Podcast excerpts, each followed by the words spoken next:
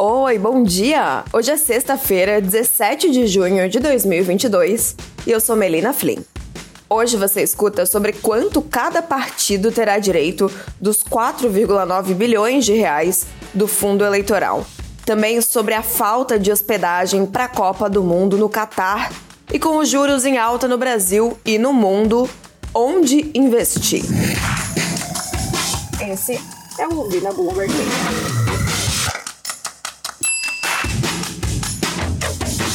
TSE divulgou os valores a que cada partido terá direito dos 4,9 bilhões de reais do Fundo Especial de Financiamento de Campanha, conhecido como Fundão Eleitoral, nas eleições desse ano. O montante é o maior desde que o fundão foi criado, em 2017.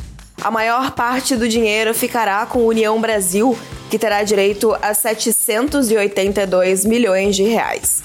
Em segundo lugar, vem o PT. O partido receberá 503,3 milhões de reais. Depois vem o MDB, que vai receber 363 milhões de reais. Você confere o ranking completo dos partidos em bloomberglinea.com.br. O fundão eleitoral foi criado em 2017 como uma alternativa ao financiamento de campanhas eleitorais por empresas declarado inconstitucional pelo STF em 2015. Próxima notícia.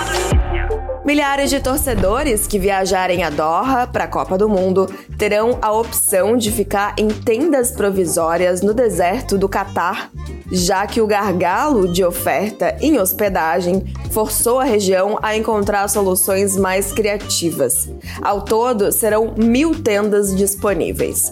Proporcionar acomodações suficientes para os turistas as equipes e os colaboradores e voluntários da Copa continua sendo um grande desafio para o Catar. É esperado que mais de um milhão de torcedores viajem ao país. E tem mais.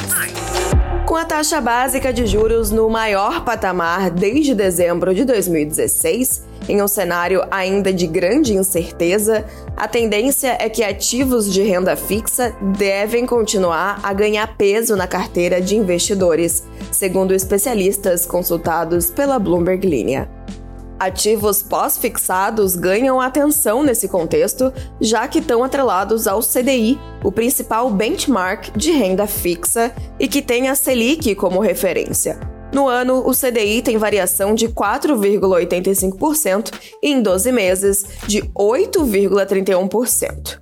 Com os mercados passando por uma forte liquidação, especialistas alertam que ainda é necessário cautela.